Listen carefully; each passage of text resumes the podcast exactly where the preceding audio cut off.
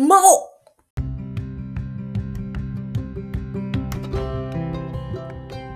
はい、こんにちは。ビンチュアちゃん、激励マダムの魔王です。今日はですね、ちょっと赤ちゃん隣にいますが、にゃんにゃん言うかもしれませんが、この調子で やってみたいと思います。今日はですね、ちょっと今作ってる、えー、でですね、お怒りお沈め儀式っていうですね、ムカッと来た時にどう対処したらいいかっていうのをですね、ノウハウ化しようとしているんですけども、あステップバイステップで、あの、こう、なんていうか、手順化してしまおうというですね、ことをやってるんですけれども、ここでですね、ちょっと、あの、面白いことが気づいたので、これは今回共有なんですけども、怒りにはね、3種類あるんですよ。えー、怒りの原因というか、なんで怒るのか。イラッとくるのかっていう話ですね。それを3つ分かっておくと結構楽じゃないかなと思って、あ、今自分これでイラッときてるんだなっていうのが分かると、ね、絶対楽なんですよ、これが。あの、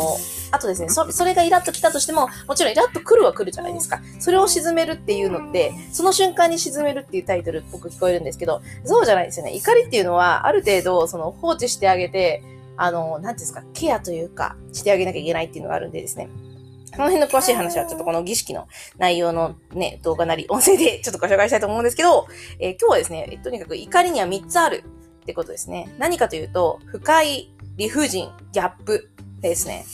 で、まず一つ目の不快なんですけども、自分の価値観とか信念を害されたっていう時に人間って不快なんですよね。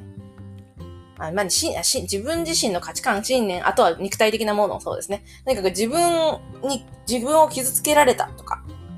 ね、なんかそういう風な対応をされた時に、あの、まず不快っていうものを感じると思うんですけど、怒りの原因の一つは不快ですね。完全に不快ですね。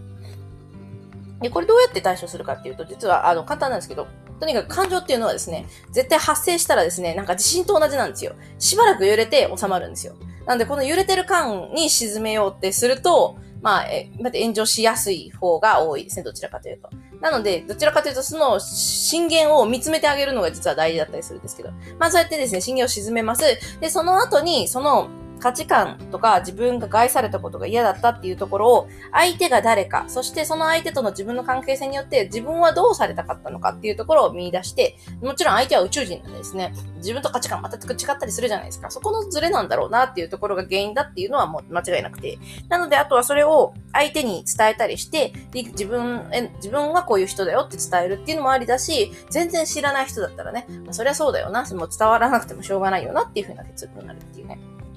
これがまず一つ目なんですけど、二つ目が理不尽。理不尽はですね、一般的になぜか、あ一般的に考えたときになんで自分がっていうですね、役回りに当たるって、まあ、不運ってやつですね。理不尽。理不尽って書いたんですけど、不運と理不尽は一緒だと思っていて。なぜかというと、例えば地震って、地震とか災害系そうじゃないですか。なんでうちなのとか、なんでここだけとかなるじゃないですか。でも、そういう、なんでって考えたところでどうしようもないっていうのが地震だったりしますよね。それと同じで、なんかやっぱ世の中って繋がってるので、どっかで誰かが何かをすると自分にも余波ってくるんですよね。で、その余波の強さが強ければ、その理不尽を強く感じやすい。あんまり強くなければ自分には何もないようなもんなんですよね。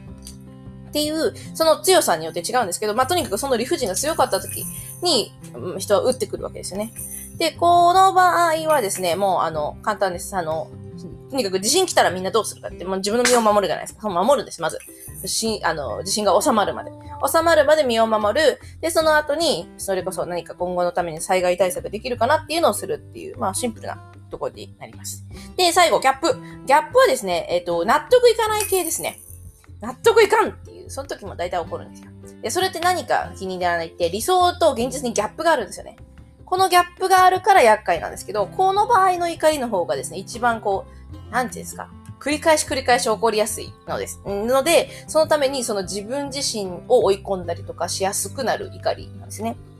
でこの場合は、ちょっとさっきの2つとは違って、えっ、と、理想と現実を書き出して、そのギャップを埋めようとする行動をとるんですけど、その行動をとる際に、これは無理だろうって諦めてるような表現が自分の中であるはずなんですよ。それを、それのせいでギャップを埋めようという行いにならないはずなので、なのでそのギャップの間にある自分を、自分の中で諦めてしまってる概念とか、これは無理だろうっていうふうに思ってるところ、それがあると、おなんていうか動けないんですよね。なので、そその自分の中にかんあの入っている考え方の中での偏見というか、ちょっと凝り固まってしまっている考え方があるっていうのに気づければ、その反対、その考え方の反対が、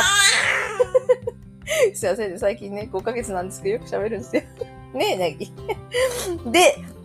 えーっていうことで、その、えーまずはですね、ギャップを埋めるための模索をしなきゃいけないので、その模索をするために自分の中にある、なんか偏った考え方を発見して、その偏った考え方がそうじゃない可能性だってあるんだっていう真逆なことをしてみる。っていうアクションに起こすことによって実際の、あ、現実ってこういう可能性だってあったんだっていうことを実感する。そこまでやってですね、初めてその理想と現実のギャップを埋めようっていう行いになって、悩むっていう現状から、とか、その怒りにとらわれて、ぐるぐるぐるぐる同じところでぐるぐる停滞してしまうっていうことをなくすことができるんですね。なので、この怒りっていうのはですね、結構厄介なんですよ。厄介だけど、いい感情でもあるんですよね。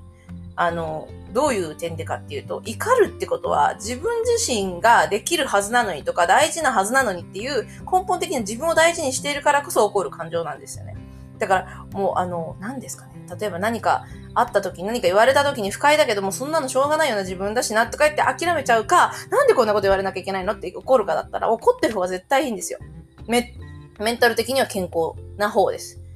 もちろん怒っちゃうね、しょうがないんですけどね。でも、怒るっていう現象は、そのエネルギーをやっぱり消費するので、それができるだけ十分すごいんでですね。あとはその持ち、持ち方ですよね、使い方だなってすごい思ってます。なので、それをですね、うまく使えるような内容にしたいなっていうことでですね、今回お怒りお沈め儀式っていうのを作ってるんですけども、内容をちょっと考えていたときに、この怒りの3種類ってすごい大事だなと思ったので、ちょっと今回はご紹介をしてみました。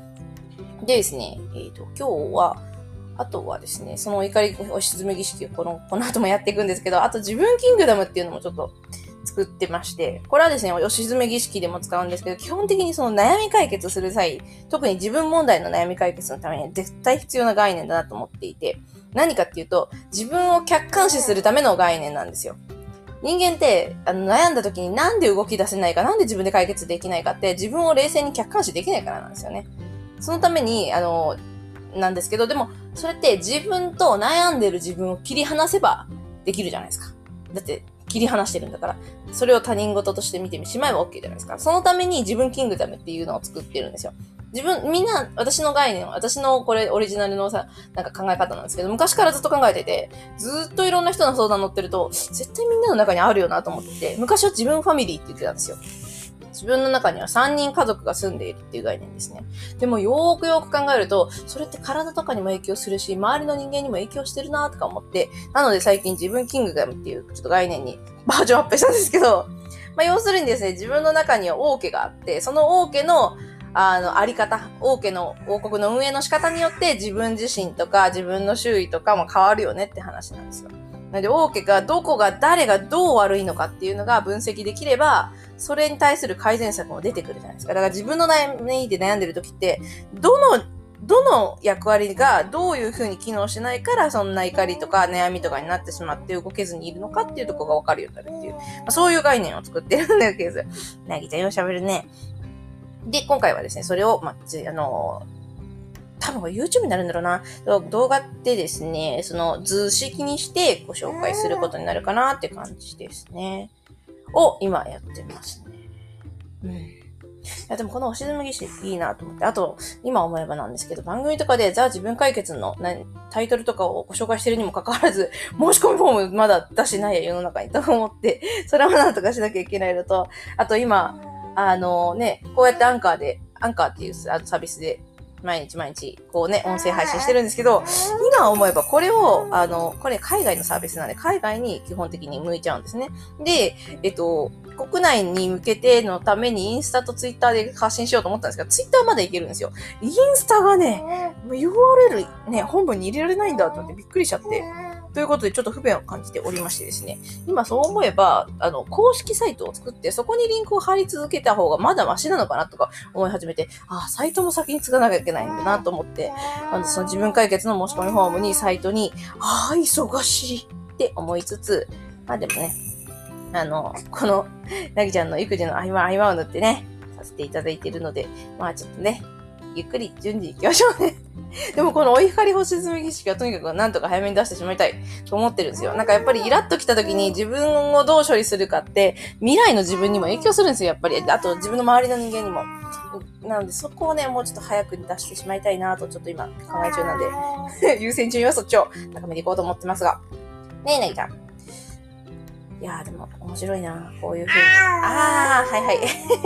じ自分のね、あの、やってきたことを形にするって面白いなと思いますね。概念にするって。まあ、誰かのね、役には立つだろうなとちょっと思ってるのと、あと私のね、数少ないかもしれないですけれども、めちゃくちゃ分かってくださるお客様方もいらっしゃるので、その方々にも使っていただけたらなというふうなところから始まっているこの番組ですが、ね、なんかこうやってちょっとずつノウハウをなんか出していくっていう方が役に立ちそうだなとちょっと最近思い始めたので、明日もこの調子でちょっと出そうかなと思ってるんですけど、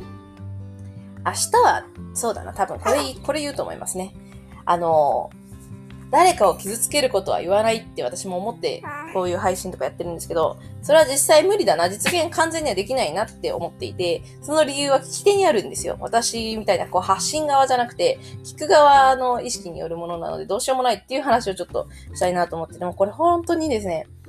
だから私対面とかリアルタイムのコミュニケーションが好きなんですよ。一方送信ってめっちゃ難しいなと思ってて、何せ相手が見えない上、相手にとって何が不快の地雷かわかんないじゃないですか。そのリスクをね、出しながら、あのー、なんていうか、発信するって、ね、こういう悩み解決とかをしたい人間にはなかなか苦しいなと思います。まあ、共通項をね、あのー、探しながらなんとかしてはいるんですけど、まあ、別に100%は無理だなっていうのをちょっと最近つくづく実感するので、このね、こういう番組みたいなの発信してみて思ったので、それをちょっとご紹介しようと思います。なのでですね、人に嫌われないっていうのは本当に無理ですね。誰かには嫌われますし、そのリスクっていうのは自分にはわかんないんですよ。相手側にあるんで、相手の心の中にあるんでですね、これが厄介っていうのを次回はご紹介しようと思います。というわけで、ああ、はい。絶好調のなぎちゃんと激励マダムのまおでした。ま た、またお会いしましょう。